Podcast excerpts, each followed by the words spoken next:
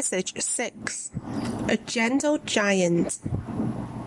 What's the biggest animal on the earth? The whale is. A blue whale is more than 100 tons. Some blue whales are as long as 30 meters, and a bus is only about 8 meters long.